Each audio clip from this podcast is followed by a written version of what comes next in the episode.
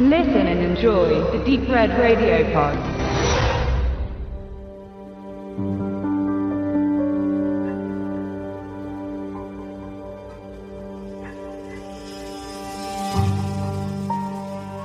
Brimstone, erlöse uns von dem Bösen.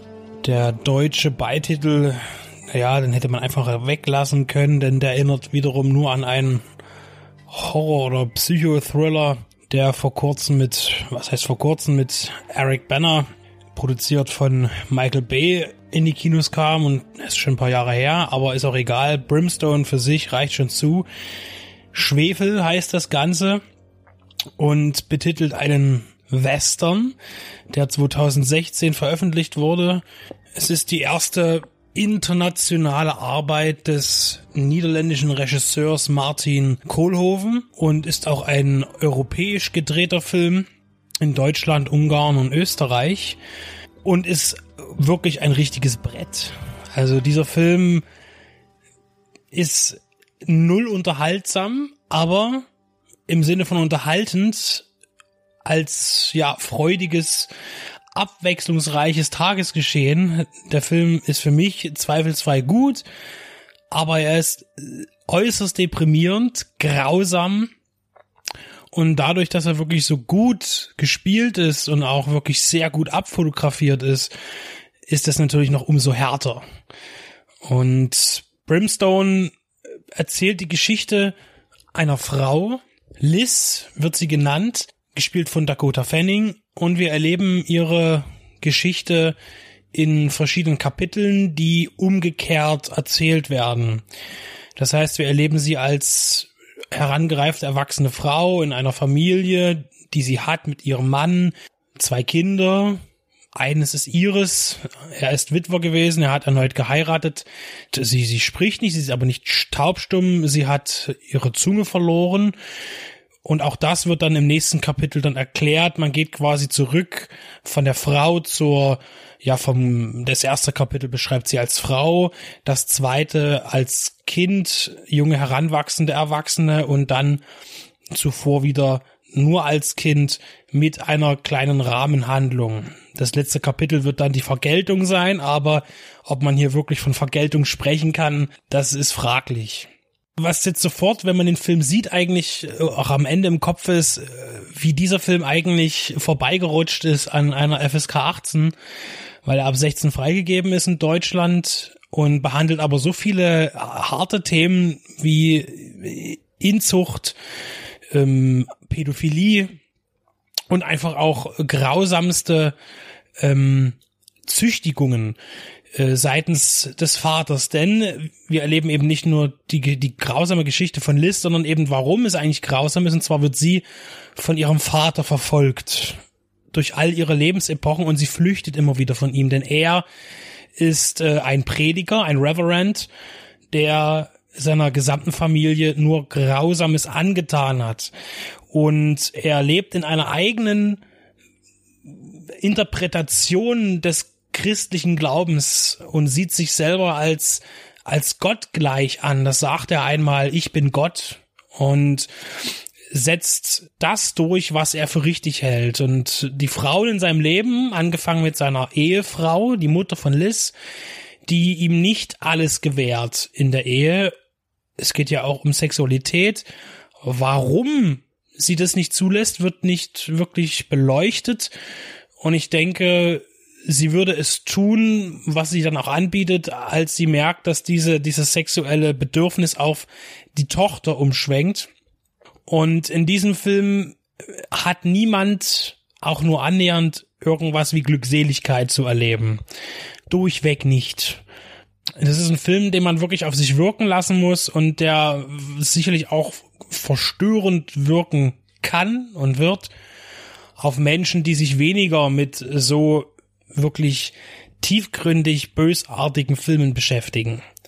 Der Film ist nicht reißerisch, er ist sehr langsam, sehr, man, man möchte fast sagen, poetisch erzählt und in seinen Bildern wirklich sehr epochal. Es ist ein Western und behandelt eigentlich schon ein sehr klassisches Western-Thema, dann auch irgendwie Rache, aber doch mehr eigentlich Leid, also pures Leid. Und mit einer Länge von zweieinhalb Stunden zieht sich das hin und ich muss nochmal betonen, dass der Film nicht langweilig ist.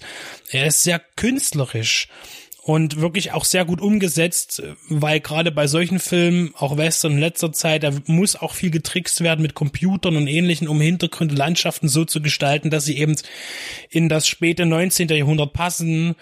Aber in dem Film ist das wirklich hervorragend geglückt oder man hatte das Glück, äh, wirklich gute Landschaften gecastet zu haben, die als, als Hintergrund und als Spielplatz dienen. Tja, was kann man noch zu dem Film sagen, außer dass er wirklich ein, wirklich einen prägenden Eindruck hinterlässt? Da fällt mir eigentlich gar nicht viel zu ein, weil das ist wirklich etwas, das man gesehen haben muss. Und ich denke, dass hier manche Leute vielleicht sogar von Geschmacklosigkeit sprechen. Das möchte ich aber nicht tun, weil der Film tatsächlich etwas hat. Und am besten passt auch wirklich dieser Begriff des der Brimstone, was im Deutschen so Schwefel heißt.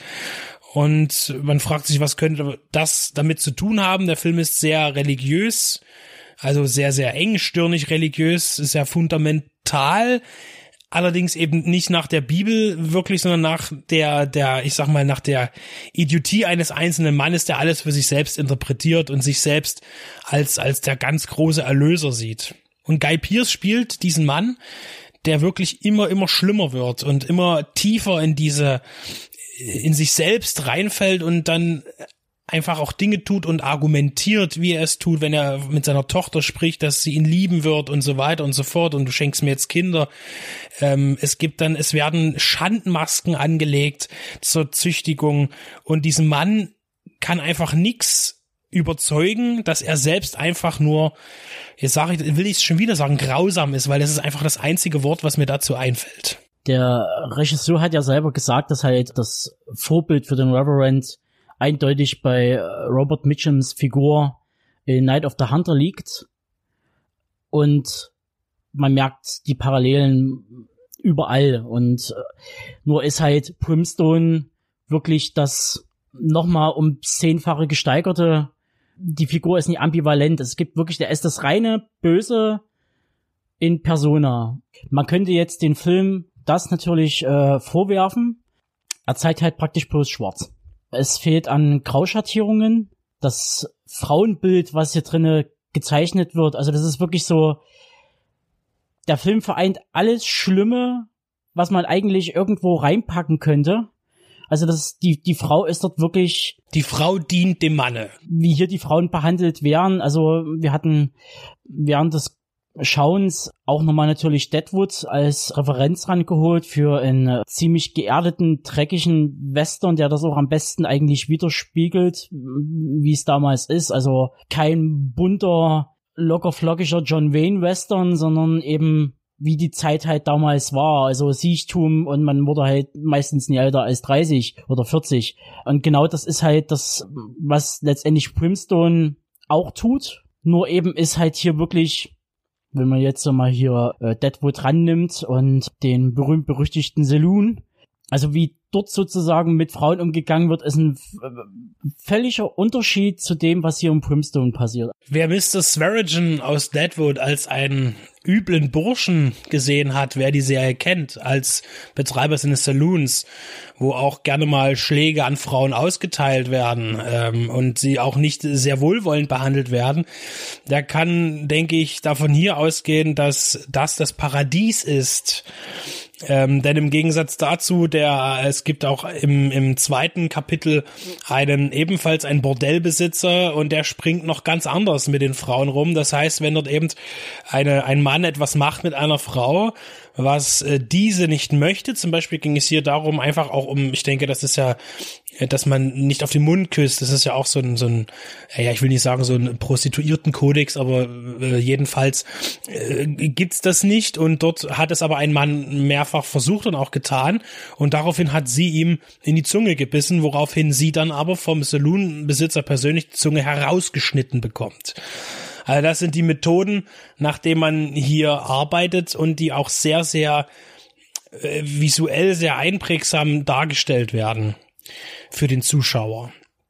Und es ist wirklich so, in diesem Film kann man nicht einmal aufatmen. Es gibt keine friedliche Sequenz, es gibt immer nur Trübsal, es gibt immer nur negative Dinge, es ist immer, ähm, es ist immer düster und überhaupt nicht lebenswert. Nee, das ist ein Leidensweg. Der ganze Film ist eine Tour de Force, das ist ja ein, ein sehr gern und oft benutzter Begriff. Das ist einer jetzt der wenigen Filme, wo das definitiv mal zutrifft selbst das Finale, die Vergeltung sozusagen, wo man eigentlich schon nach der ersten halben Stunde des Films schon drauf hinhofft. Und es gibt immer so Punkte, wo man eigentlich denkt, so, jetzt endlich passiert's, was aber nicht eintritt. Ähm, man hat keine Befriedigung. Also es ist einfach dann, man ist einfach schon so fertig und so müde, dass man es eh nicht dem Protagonisten gleich tun möchte und einfach sagen soll, man will jetzt einfach nur noch schlafen. Den, den einzigen Frieden, den man dann eben finden kann, ist der im Tode, sozusagen. Ja. Und ähm, auf jeden Fall ist es einer der eindrücklichsten Western, wenn man das Genre über jetzt, das Genre ist vielleicht auch gar nicht wichtig unbedingt. Es ist einfach die Hülle, in der diese wirklich diese Geschichte erzählt wird. Aber auf jeden Fall ein Western, der, der bleibt und der, und das ist, wir haben uns auch gefragt, so, so große, ähm, Bewerbung hatte der Film gar nicht gehabt. Äh, ich weiß, dass ähm, der Herausgeber, also der deutsche Verleih Koch Media äh, bei Facebook eine Anzeige hatte, aber ansonsten ist der Film eigentlich relativ unkommentiert geblieben im Voraus. Auch im Kino hatte er keine Auswertung. Auch ich, vielleicht auch, weil ein zweieinhalb Stunden Film mit so einer Thematik vielleicht doch die Kinobetreiber zurückschrecken lässt, zumal jetzt das, wie hätte man den Film eben bewerben können? Als grausames Rachedrama funktioniert ja auch, ist ja Kill Bill letztlich auch, aber das ist natürlich was ganz anderes, weil der Film eben auch nicht cool ist oder irgendwas, sondern er ist einfach nur bitter ernst und äh, fast schon wirklich depressiv, weil er eben wirklich niemanden in dem Film irgendwas zu, zugesteht an, an, an Fröhlichkeit oder irgendwas ähnliches. Ja, vor allen Dingen, es wird halt nicht zurückgeschreckt. Also von nichts. Also es ist, wenn hier Brutalität ausgeübt wird, ist es völlig egal, es trifft halt jeden. Es trifft Frauen, es trifft Kinder und zum Teil auch grafisch dargestellt, wo wir eingehend sagten halt, wie der Film die 16 bekommen hat, FSK 16.